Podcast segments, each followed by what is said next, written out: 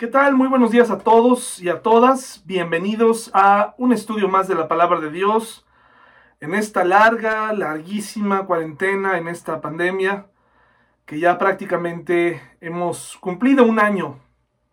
¿Recuerdan cuando grabábamos ese primer video eh, titulado Rumores de las cosas que vendrían, que la gente decía, que se estaban viviendo en otros países? Y después... Eh, ese video donde intentábamos ayudar a los niños de la iglesia a que aprendieran a lavarse las manos porque de ahí en adelante eh, no sabíamos exactamente, pero no sabíamos que el gel antibacterial eh, iba a ser tan, tan útil y que estaría en nuestras vidas ya pues de forma permanente. Hermanos, gracias a Dios por lo que hemos podido aprender a lo largo de este largo, larguísimo año. Gracias a Dios porque Él ha sido fiel a pesar de las pérdidas, a pesar de lo que nos ha pasado, a pesar de todo. El Señor es fiel. Y bueno, estudiemos la palabra de Dios, agradezcamos un nuevo día y esperemos con paciencia el, el retorno al templo, ¿verdad? Que podamos estar todos juntos cuando llegue el momento. Sea paciente, sigamos orando por este momento Interesante, hermanos, no lo entiendo, pero lo respeto. La postura de muchos creyentes en este año fue, eh, ¿por qué de cuidarme o por qué de tener miedo? Eh, salgo a la calle, eh, Dios me guarda, no va a pasar nada, voy a salir porque Dios me cuida. Incluso llegamos a ser juzgados por, por los que, aquellos hermanos, que, decidimos cuidarnos. Eh, y esto es algo de lo que yo ya estoy cansado, hermanos, la verdad, de estar tratando de convencer a la gente de todas las circunstancias que hay. Eh, mucha gente decía al principio y, y, lo siguen diciendo tal vez, yo no me voy a cuidar porque Dios me cuida, porque Dios me guarda, etcétera, ¿no? Y ahora que están las vacunas, les preguntas a esas mismas personas si se van a vacunar y dicen que no, porque tienen miedo. Entonces, ¿cómo? ¿Cómo funciona esto, hermanos? Eh, Dios te cuida en la calle, pero Dios no te puede guardar de una vacuna. ¿Cómo está la situación? En fin, en fin, hermanos, estamos eh, en una época en donde hay que ser prudentes, eh, cautos y, y, en un análisis continuo de lo que nosotros creemos que está, que está bien, ¿verdad? Bueno, eh, Proverbios 14, se los voy a leer y luego me voy a detener a estudiarlo. Proverbios 14 dice así, la mujer sabia edifica su hogar, pero la necia con sus propias manos lo destruye. Los que siguen el buen camino temen al Señor, los que van por mal camino lo desprecian. Las palabras arrogantes del necio se convierten en una vara que lo golpea, pero las palabras de los sabios los, los protegen. Sin bueyes un establo se mantiene limpio, pero se necesita un buey fuerte para una gran cosecha. Dos comentarios rápidos quiero hacer aquí. No quiero. Hay, podríamos sacar sermones de cada proverbio. Qué interesantes, qué interesantes son. El primero es, la mujer sabia edifica su hogar. Este es un proverbio que hoy en día levantará revuelo en cierto sector. El sacar a las mujeres del hogar, eh, lejos de sus hijos, eh, ha traído consecuencias a este mundo. Se ha puesto una carga tan pesada, un estigma sobre aquellas amas de casa, que hoy en día las mujeres están tratando de ser todo menos amas de casa, porque eh, la presión del mundo ha sido tal que este oficio, dedicarse al hogar, es prácticamente imposible, eh, peyorativo, menosprecia a la mujer, etcétera, una serie de cosas que el mundo ha dicho, pero sí que ha traído consecuencias en la vida de los niños y en la vida de la sociedad. Pero ese no es el tema del día de hoy. Y otro, el otro comentario está en el, en el proverbio número 4. Sin bueyes un establo se mantiene limpio, pero se necesita un buey fuerte para una gran cosecha. Interesante, este proverbio nos habla del riesgo. Podríamos, dice el proverbista, podríamos evitarnos tener un establo sucio sacando a los bueyes de ahí o, a cualquier tipo de animal, ¿verdad? Para su tiempo, hablando a las personas. eh, a las que estaba dirigido específicamente en este tiempo, personas que tenían animales de carga, que probablemente todos los días estaban eh, limpiando los desechos de estos animales, alimentándolos, invirtiendo en ellos. Y la gente que miraba alrededor probablemente decía, qué bueno que yo no tengo estos animales de carga, qué bueno que yo no tengo estos bueyes, qué bueno porque así mi establo se mantiene limpio. Pero después dice, pero se necesita un buey fuerte para una gran cosecha. Es decir, se necesita correr el riesgo de alimentar a una bestia, eh, criarla, para que entonces te dé de comer. Me enseña que hay momentos en la vida en la que tenemos que eh, correr riesgos, ¿verdad? Probablemente desearíamos no ensuciarnos, probablemente desearíamos no ir más allá, no tener, eh, correr ciertas em, o tomar ciertas decisiones riesgosas. Pero aquí se nos está invitando precisamente a, bueno, sopesa, un establo limpio y vacío y cosechas muy, muy bajas, o prefieres invertir un poco, pasar más tiempo criando una bestia de campo y tener una cosecha grande. Muy interesante. Sigamos leyendo. Dice, el testigo honrado no miente, el testigo falso respira mentiras. El burlón busca la sabiduría y nunca la encuentra, pero para el entendido el conocimiento es cosa fácil. No te acerques a los necios porque no encontrarás conocimiento en sus labios. Los prudentes saben a dónde van, en cambio los necios se engañan a sí mismos. Los necios se burlan de la culpa, pero los justos la reconocen y buscan la reconciliación. Cada corazón conoce su propia amargura y nadie más puede compartir totalmente su alegría. La casa de los perversos será destruida, pero la humilde morada de los justos prosperará. Delante de cada persona hay un camino que parece correcto pero termina en muerte. La risa puede ocultar un corazón afligido, pero cuando la risa termina el dolor permanece.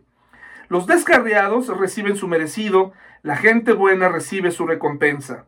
Solo los simplones creen todo lo que se les dice, los prudentes examinan cuidadosamente sus pasos, los sabios son precavidos y evitan el peligro, los necios, confiados en sí mismos, se precipitan con imprudencia.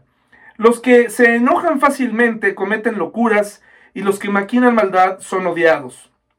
Los simplones están vestidos de necedad, pero los prudentes son coronados de conocimiento. Los malvados se inclinarán ante los buenos, los perversos harán reverencia a las puertas de los justos. A los pobres hasta sus vecinos los desprecian, mientras que a los ricos les sobran amigos. Denigrar al prójimo es pecado. Benditos los que ayudan a los pobres. Si te propones hacer el mal, te perderás. Si te propones hacer el bien, recibirás amor inagotable y fidelidad. El trabajo trae ganancias, pero el solo hablar lleva a la pobreza. La riqueza es una corona para los sabios, el esfuerzo de los necios solo produce necedad. El testigo veraz salva vidas, pero el testigo falso es un traidor. Los que temen al Señor están seguros, Él será un refugio para sus hijos. El temor del Señor es fuente que da vida, ofrece un escape de las trampas de la muerte.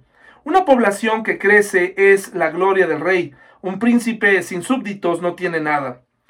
Los que tienen entendimiento no pierden los estribos, los que se enojan fácilmente demuestran gran necedad.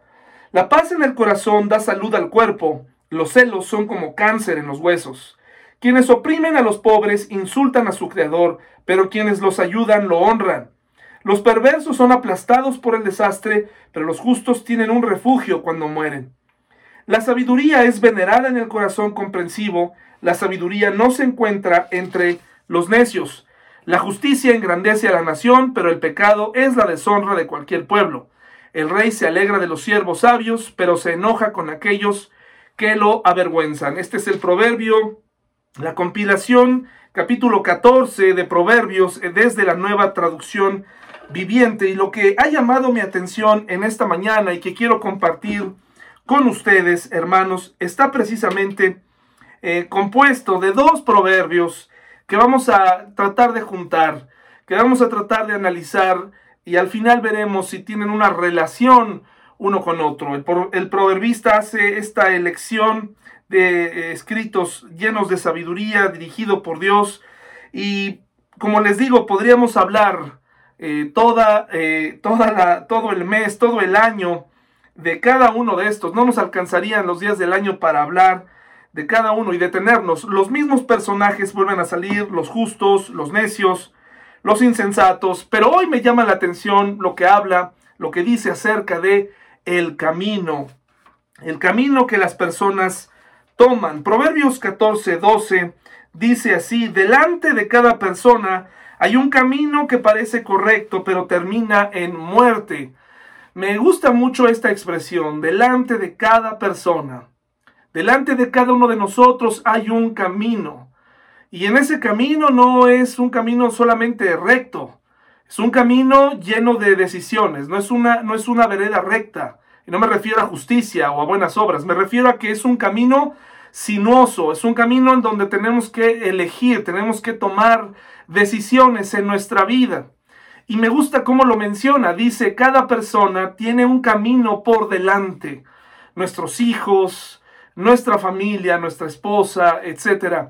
Hay un camino delante de nosotros. Pero dice algo muy interesante y me estoy adelantando a Proverbios 16, Proverbios 16, 9. Dice, podemos hacer nuestros planes, pero el Señor determina nuestros pasos. Siempre, desde, hace muchos siglos atrás, ha habido esta discusión específicamente, bueno, eh, no específicamente desde la reforma, pero siempre ha habido esta, eh, esta confrontación y, esta idea de cómo, cómo podemos unificar la soberanía de Dios con la voluntad del hombre, el libre albedrío con su reinado, su, su eh, el poder absoluto de Dios que tiene de decisión. ¿Cómo podemos unir estos dos conceptos? Y de estos eh, han surgido eh, varias doctrinas, entre ellas los que siguen los luteranos o, y también los calvinistas acerca de la gracia, su entendimiento de la gracia y su entendimiento de la soberanía de Dios como algo totalmente establecido, marcado paso a paso, y que todo lo que nos sucede, incluyendo, eh, usan este pasaje de los evangelios que dice que Dios, eh, cada cabello de nuestra eh, cabeza está contado y que Él sabe hasta cuando cae una hoja de un árbol. Dicen que esto es precisamente la demostración y otros versículos de que Dios tiene prácticamente todo, todo, todo, todo lo que pasa establecido. Es decir, si hoy te levantaste del lado izquierdo de la cama, si hoy decidiste poner una, una, playera una, de cierto color, si comiste, si se picó una muela, si te estacionaste mal, todo, dicen ellos, tiene una razón de ser. Y muchas personas se refugian en esto cuando cometen errores. Ellos dicen, bueno, pues es que así Dios lo quería. Incluso algunos dicen o se ven muy espirituales cuando dicen, bueno, es que Dios no se equivoca y Dios tiene un plan perfecto. Y en estos últimos días lo he escuchado mucho, cuando la gente dice es que Dios no se equivoca, Dios tiene un plan perfecto y así por eso sucedieron así las cosas. Bueno, surge también, si se trata de hablar de reformadores, si se trata de hablar de posturas de las cuales la que acabo de mencionar, la predestinación, que va incluso a la... y que menciona que ya Dios precisamente elige quién será salvo y quién no. Eh, desde decir prácticamente tú sí, tú no, etcétera, Dios así lo ve según el calvinista más, eh, más duro, negando totalmente que la gracia se puede resistir y que, les, y que eh, el hombre tenga verdaderamente un libre albedrío. ¿Cómo unimos entonces si la Biblia nos está mostrando en estos dos proverbios que por un lado el hombre tiene delante un camino, dándonos a entender como si el hombre pudiera caminar por él y que además le parece correcto, pero que ese camino le va, le va a llevar, aunque parezca correcto, pudiera llegar llevarlo a la muerte? pero digamos que también vemos en la Biblia otras elecciones que ha hecho el hombre, donde se ve claramente el libre albedrío que tenemos, cómo el poder de las elecciones traen diferentes resultados. Eh, también eh, muchos de ellos dicen, pues la gracia de Dios no se puede resistir. Bueno, pues hay que comprender que durante ese periodo de reforma y, aún antes, ha habido otros pensamientos muy interesantes. Y yo me identifico, he estado estudiando acerca de él, no quiere decir que ya lo conozco todo, no quiere decir que tengo todo el panorama de este reformador, que, justamente surge para contrarrestar esta visión, digamos, rígida de la gracia y de la salvación, ¿no? En donde prácticamente todo lo que sucede está marcado. Y él me dice algo muy interesante que vale la pena que lo leamos. Él se llama Jesús de Molina. Y así como hay calvinismo, así como hay a los luteranos, eh, eh, pues también hay molinismo. Y digamos que si yo tuviera que elegir eh, entre alguno de esos pensadores, de reformadores, entre los seguidores de Arminio y otros más, hay muchos, me considero entonces alguien a quien, quien se identifica con el pensamiento de Jesús de Molina y el molinismo. Y le voy a decir que dice, dice que el Señor tiene algo que él le denomina eh, la ciencia media o el conocimiento medio. No se espante, hermano y hermana, son términos teológicos que alguien dijo y vamos a ir ahorita a continuación a explicarlos. ¿Qué significa? Es una ciencia o conocimiento por la que Dios sabe exactamente lo que haría cada hombre o mujer en las infinitas situaciones en que hipotéticamente puede ser colocado y por tanto sabe también si este hombre en virtud de su libertad dará o no su consentimiento a esta gracia determinada. Es decir, Dios prevé el éxito o el fracaso de la gracia que destina a cada hombre. Este pensamiento, hermanos, reconcilia dos grandes ideas. La primera es que Dios ejerce su control soberano sobre toda la creación. ¿Sí? Es decir, Él sabe lo que el hombre va a hacer y lo permite. entre las opciones A a la Z que el hombre puede llegar nos podemos llegar a encontrar en nuestra mente eh, eh, totalmente finita, no nos podemos, eh, digamos, llegar a comprender qué hubiera pasado. No sé si se ha puesto usted nostálgico y ha pensado, ¿qué hubiera pasado si yo hubiera tomado esta elección en vez de esta otra? ¿Qué hubiera pasado si aquel día hubiera hecho esto? ¿Qué hubiera pasado? He escuchado mm, estos días también estas posibilidades ante las pérdidas de la enfermedad. ¿Qué hubiera pasado si yo lo hubiera cuidado mejor? Si no hubiéramos ido a esa reunión, si no hubiéramos hecho esto y aquello. Pero aquí vemos entonces que Dios permite que delante de nosotros, según esta visión molinista, que también yo veo en la Biblia, hermanos, no, no es que yo sea un seguidor de Él, sino que yo lo veo en la Biblia, delante de todas estas opciones, porque es un Dios que todo lo puede, con una mente infinita y un intelecto muy superior al nuestro. Ya él lo dice, que sus caminos no son nuestros caminos, él piensa de totalmente diferente y, en, y al estar fuera del tiempo y el espacio, él ve todo, absolutamente todo. Y la otra idea que se junta con el molinismo es que los seres humanos son agentes libres, somos agentes libres, responsables de nuestros actos. De ahí que tengamos mucha responsabilidad cada mañana que nos levantamos en las cosas que nosotros hacemos. Y Proverbios 14 tiene esta, este énfasis en el camino que el hombre toma. Dice Proverbios 2 los que siguen el buen camino temen al Señor, los que van por mal camino lo desprecian. Y el 14.12 dice así, ya lo leímos, delante de cada persona hay un camino que parece correcto, pero termina en muerte. Este principio de elección eh, nosotros eh, tal vez nos tardamos mucho en darnos cuenta del verdadero camino. Alguien nos testificaba, nos hablaba, y muchos cristianos se escudan o se esconden de su responsabilidad de compartir. Cuando dicen Dios tiene sus tiempos, los tiempos de Dios son perfectos, y de pronto el familiar fallece y no hubo tiempo de compartirle del Evangelio. Y entonces pensamos, bueno, eh, ¿Qué sucedió ahí? Eh, eh, no insistimos más. ¿Qué sucedió con nosotros? Si bien nosotros no convencemos a nadie, pues sí tenemos que movilizarnos y hacer todo lo que podamos para que Dios haga su labor de convencimiento a través del Espíritu Santo en, en, aquel familiar que aún no quiere. No nos escondamos en ya llegará su tiempo, nosotros hagamos nuestra parte. Tenemos que ser personas más tenaces en ese sentido. Proverbios 14, 8 dice así, hermanos. Los prudentes saben a dónde van, eh, en cambio los necios se engañan a sí mismos. Y aquí es donde quiero leerles también lo que dice, cómo se expresa en el, en el vasto mundo del hebreo y del griego, cómo los eruditos, los que hacen traducciones, han tenido que ser también guiados por Dios para elegir bien las palabras de la traducción, Porque aquí en Proverbios 14.8, en la Reina Valera, dice así, la ciencia del prudente está en entender su camino, mas la indiscreción de los necios es eh, engaño.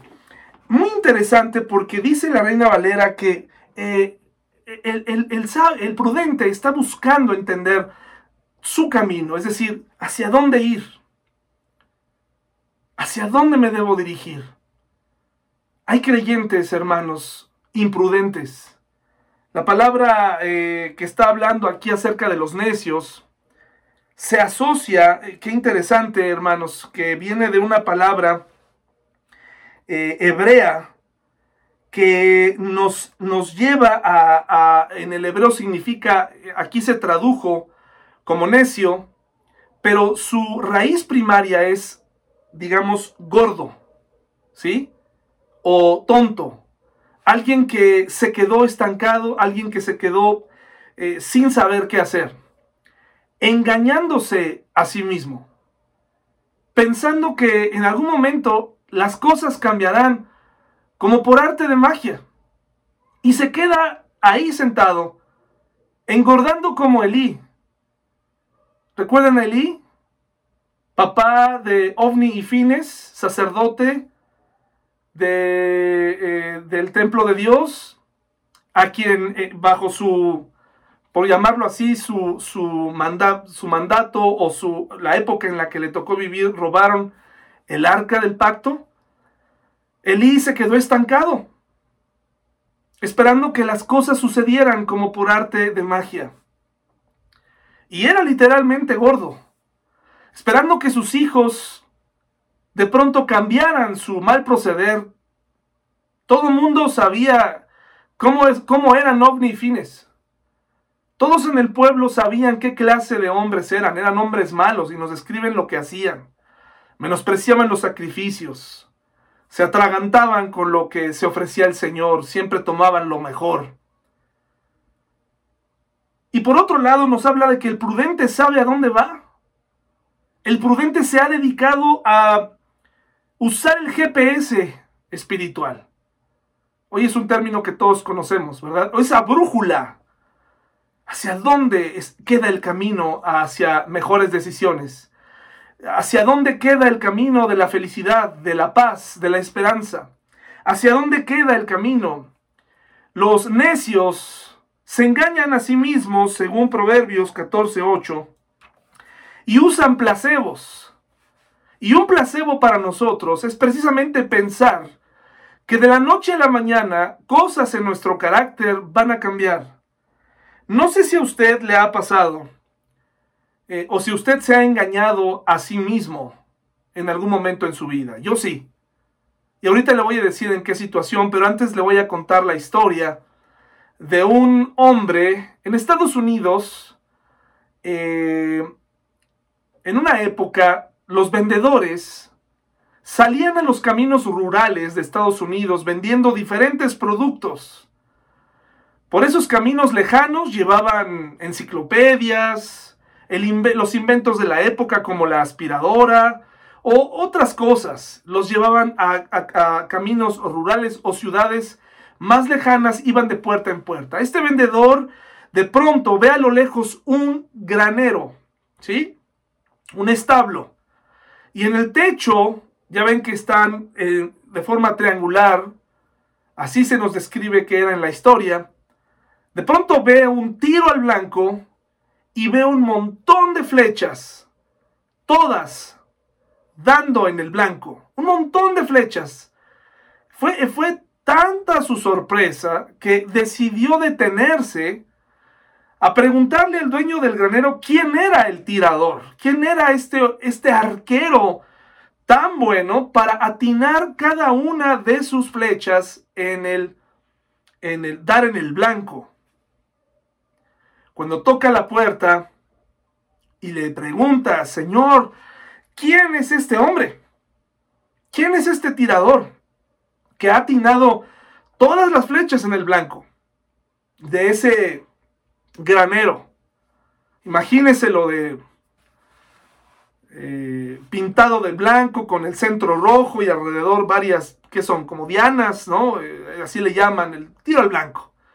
Y todas dando en un espacio más o menos grande, pero aún así complicado. Él pensó en su mente cómo le habrá hecho utilizando la parábola correcta para que caigan todo y todo den el blanco.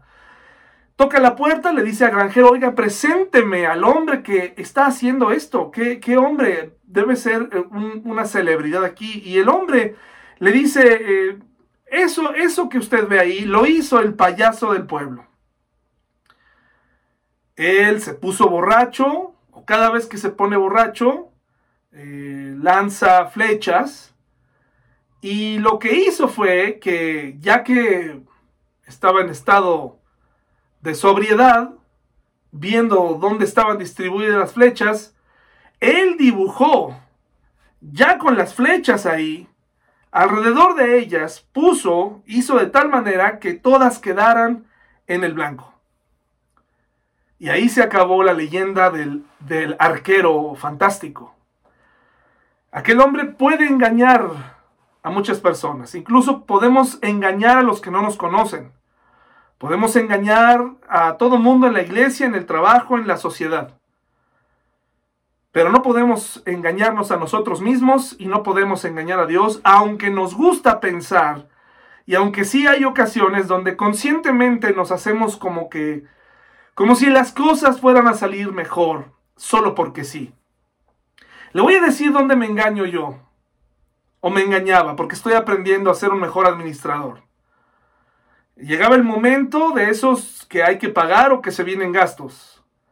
Pero junto con esos gastos yo tenía deseos de comprar ciertas cosas para mí, para mi esposa, para mi hija, lo que fuera. Pero una de las cosas en donde más me he engañado en mi vida es pensar en mis ingresos y no llevarlos al papel. No escribirlos. Porque en el fondo sé que no me va a alcanzar para todo. Y pienso que de alguna manera algo o alguien, y no estoy hablando de, un milagro de provisión de Dios, sencillamente y negligentemente estoy pensando en gastar. Estoy pensando y tengo en mi mente los gastos que se vienen mes con mes, no se me olvidan, créame. Pero lo que sí me llegaba a pasar era, no los voy a poner en papel porque entonces me voy a dar cuenta que no va a alcanzar. Y el que no me alcance significa que voy a tener que fallar en alguno de esos pagos. Y no me gusta. No me gusta quedar mal. ¿Qué es lo que he tenido que hacer? Tener que hacer mi lista, escribir mis gastos y sacar la cuenta. Y en las matemáticas no hay mentira. Ahí dice lo que tienes, ahí dice lo que debes, ahí dice lo que vas a gastar. Punto. El dinero no iba a aparecer como cuando se encuentra uno un billete en, las bolsas de un pantalón y se siente uno como milagro, ¿no? Un billete de a 20, qué maravilloso, hasta se siente diferente. Ya se lavó, ya pasó por un periodo de invierno, qué sé yo, de un pantalón viejo y nos, nos sorprende. Una falsa ilusión conscientes de que, de que no lo vamos a lograr. ¿Usted se ha engañado a sí mismo? ¿Usted se ha comportado como el payaso del pueblo? ¿Usted ha puesto alrededor de las flechas lo que usted quiere ver y lo que quiere que otros vean? ¿O realmente está viviendo con prudencia? ¿Realmente está fijándose dónde y qué debe hacer para ser feliz y para tener paz? Muy interesante porque nos engañamos a nosotros mismos en las finanzas, en nuestro matrimonio, pensamos que un día nuestro cónyuge va a cambiar solamente porque está tomando un estudio o porque ha prometido portarse mejor. En los negocios pensamos que van a mejorar sin hacer nada, sin invertir en nada, sin correr ese riesgo del que hablábamos al principio, de ejemplo que nos da el proverbista del establo con bueyes. Sus planes en la vida o su vida espiritual, usted piensa que de pronto va a tener deseos de leer la Biblia, que de pronto usted va a tener deseos de, a menos que tenga algún conflicto, muchos de nosotros somos convenencieros cuando hay muerte, cuando hay fracaso, entonces nos acercamos a la iglesia. ¿Ha situado la culpa de su autoengaño en alguien más? Yo sí.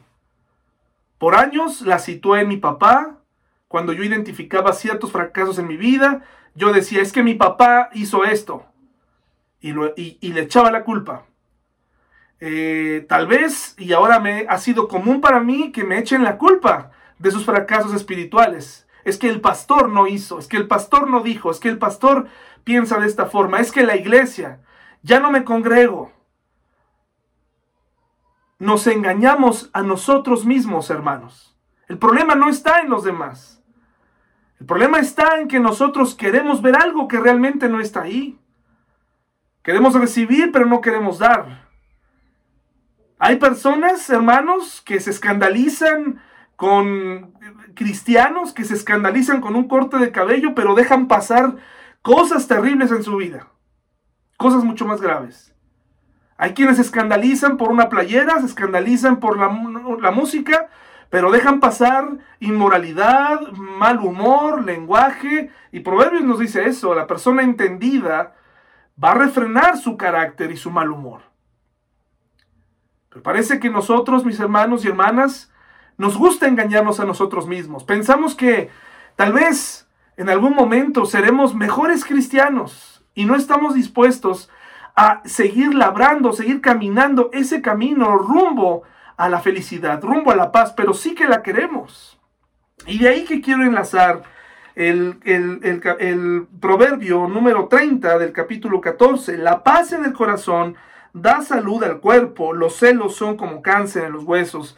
La palabra marpe del hebreo viene, significa apacible, significa o se puede traducir como salud, como algo curativo, como un remedio, como una cura. Eh, la paz, hermanos, un corazón apacible, eh, proviene de una persona que sabe a dónde va. Si tú y yo hemos perdido la paz, si la paz se quedó eh, mucho tiempo atrás o hace mucho tiempo que no sentimos paz en nuestra vida, pero no una falsa paz, no esa, esa paz que, nos, que nos, nosotros mismos nos decimos todo está bien. Mis hijos están bien, mis hijos son cristianos, aunque nunca los vea orar, nunca los vea congregarse, nunca los vea creyendo en nada, ellos van a cambiar. Mi matrimonio va a mejorar, de alguna u otra manera tengo esperanza en el futuro, pues es una falsa esperanza. Eso no va a pasar, no va a cambiar así. Tenemos que dedicarnos. El Señor nos permite esta búsqueda y de, y de tener una relación con Dios mucho más estrecha más cercana. Nos capacitó con intelecto, con emociones, para buscar a Dios. Hay, hay, hay, en esta temporada hay familias cristianas que no, bueno, no, han, no se han sentado a ver ningún sermón, sintiéndose, hermanos, listos para vivir, así como están. La palabra que dice aquí, pero, pero yo los observo y veo que no tienen paz. Nada los llena. Por otro lado, dice aquí que el, los celos son como el cáncer. Una persona sin paz todo el tiempo está viendo y comparándose, afanada. La palabra hebrea también significa eh, envidia. Y la envidia es precisamente una persona que tiene un corazón apacible, que sabe a dónde va, que, busca el camino correcto, que, que no es perfecta, pero quiere mantenerse en ese camino. Tiene paz, se le nota. No tiene la vida resuelta en esta tierra, tiene deudas, tiene problemas, tiene situaciones, pero sabe a dónde va y eso lo hace prudente. Pero el necio se engaña. Incluso el necio utiliza lenguaje religioso, utiliza poses, utiliza, se atreve a dar consejos espirituales, se atreve a exhortar, se atreve a separarse de Dios, se atreve, se atreve y se aleja. Pero el prudente sabe que si se aleja de Dios, dejará de estar sano, dejará de sentir el efecto de esa cura. Y así nos pasa, hermanos. Nosotros no podemos darnos el lujo de alejarnos de Dios. Algo que el otro día me compartió eh, Paul. Los que conocen a Paul saben que es una persona que le gusta leer, y me compartió algo muy interesante que ahorita les voy a, les voy a leer a continuación. Eh, pero antes les voy a leer Santiago 1.22. Santiago 1.22, hermanos y hermanas, dice así. Santiago 1.22. No solo escuchen la palabra de Dios, tienen que ponerla en práctica. De lo contrario, solamente se engañan a sí mismos. No sirve de nada, hermano y hermana, que tú eh, leas la Biblia si no la pones en práctica. Y me atrevo a decir que ni siquiera la leemos. Paul me compartía este estudio. Eh, por cierto, tengo eh, el estudio en mis manos, porque lo que hacen muchos cristianos, en todos los sentidos, cantan una alabanza en las iglesias, se la piratean, no le dan eh, el crédito a quien le escribió. hablan de estudios, pero nunca citan los videos en YouTube donde están eh, donde están estos datos que son reales, eh, no citan quién es. Entonces, por eso es que la gente afuera, los escépticos, dicen, los cristianos mienten. Los cristianos eh, no, no se, son ignorantes, pero ese estudio lo tengo en mi poder, está en inglés y, voy a leerles lo que resultó de este hallazgo. lo voy a poner aquí en la pantalla para que ustedes lo vean. Lo hizo un, un, un colegio que hace eh, este estudio de la Biblia, que lo voy a poner aquí en el video para que usted, usted lo sepa. Y se le hizo a, más de 40 mil personas, entre personas de, esto tal vez fue hace como unos 10 años aproximadamente, y es un estudio que se hizo a, cristianos o a personas más bien de entre 8 a 80 años de edad, ¿de acuerdo? Y fue en Estados Unidos. Y ellos lo que, lo que querían demostrar era probar si la Biblia es más que un libro? ¿Y cuál es el efecto de leer la Biblia en la vida de una persona?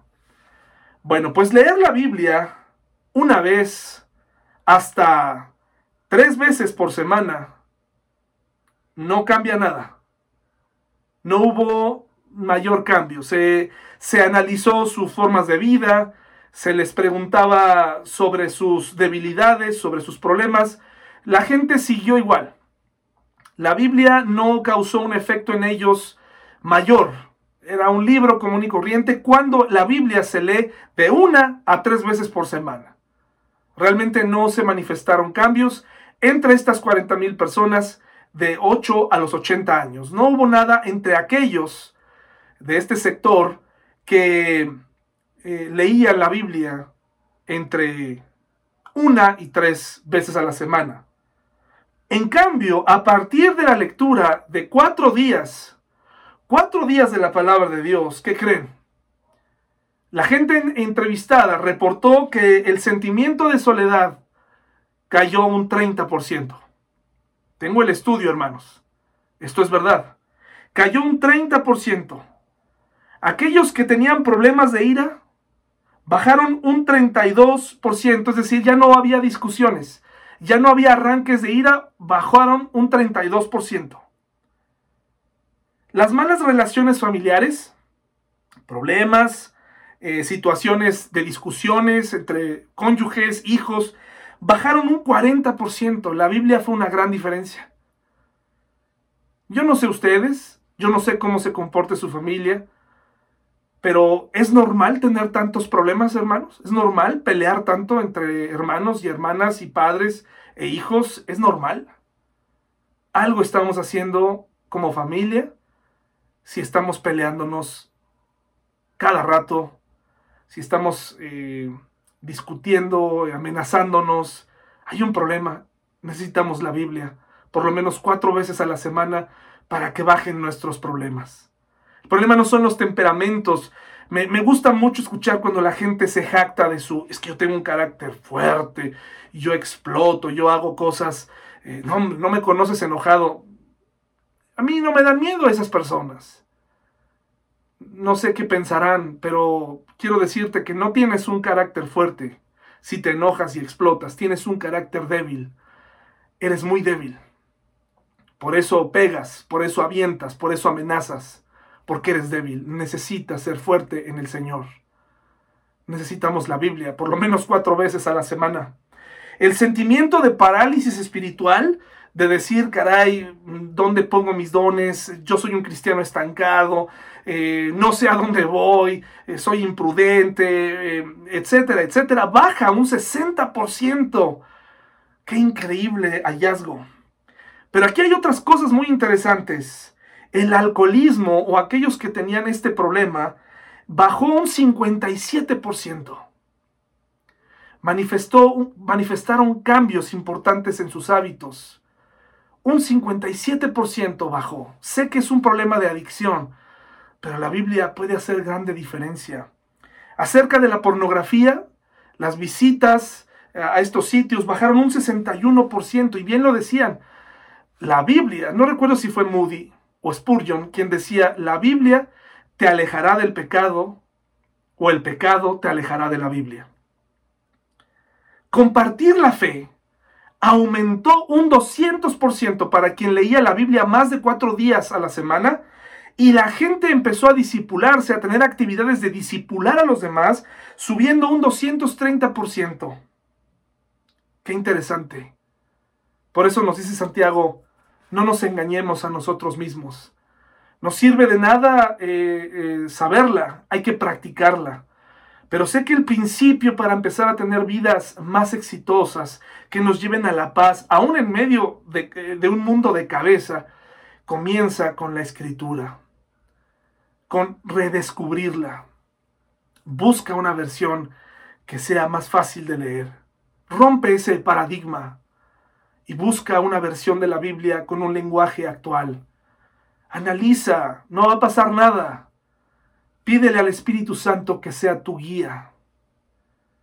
Pero si tú no te interesa crecer, no te interesa eh, caminar en este camino correcto, ser de las personas prudentes y convertirte en un necio que todo el tiempo se está engañando a sí mismo con proyectos, con una falsa espiritualidad, con metas que no se lograrán, con falsas expectativas de un cónyuge que, que no va a cambiar por más que le digas si no se acerca a Dios, si no cambia de raíz, sus hechos, nunca va a cambiar, no importa cuánto lo augures, no, cuánto, no importa cuánto se lo grites, ese, esa persona, ese hijo, tiene que acercarse a Dios. Solamente Dios lo puede transformar. Y otra de las cosas en donde nosotros nos engañamos es no reconociendo nuestro estado. Muchos cristianos piensan que ya por ser cristianos ya no tienen que hacer nada más en cuanto a su crecimiento. De ahí que delegan su crecimiento a los pastores y su falta de crecimiento a sus pastores. Es que no me habló, es que no me visitó, es que no me dijo, es que si él me hubiera dicho, si él me hubiera detenido. Y de pronto un pastor se convierte en alguien eh, fundamental. Yo no digo que el pastor no debe llamar, no debe convivir, claro. Claro que sí, sí, sí es parte de mis responsabilidades, pero yo no soy Dios. Yo no soy Dios, hermanos. Yo tengo responsabilidades muy específicas y sé exactamente lo que tengo que hacer. Y es compartir la palabra y repetirla. Yo no puedo ser un niñero espiritual. Dice eh, primero de Juan 1.8, dice así, si afirmamos que no tenemos pecado, lo único que hacemos es engañarnos a nosotros mismos y no vivimos en la verdad. Como verá, es más fácil engañarse de lo que uno creía. Es más fácil pensar o tener una imagen de que somos cristianos, buenas personas.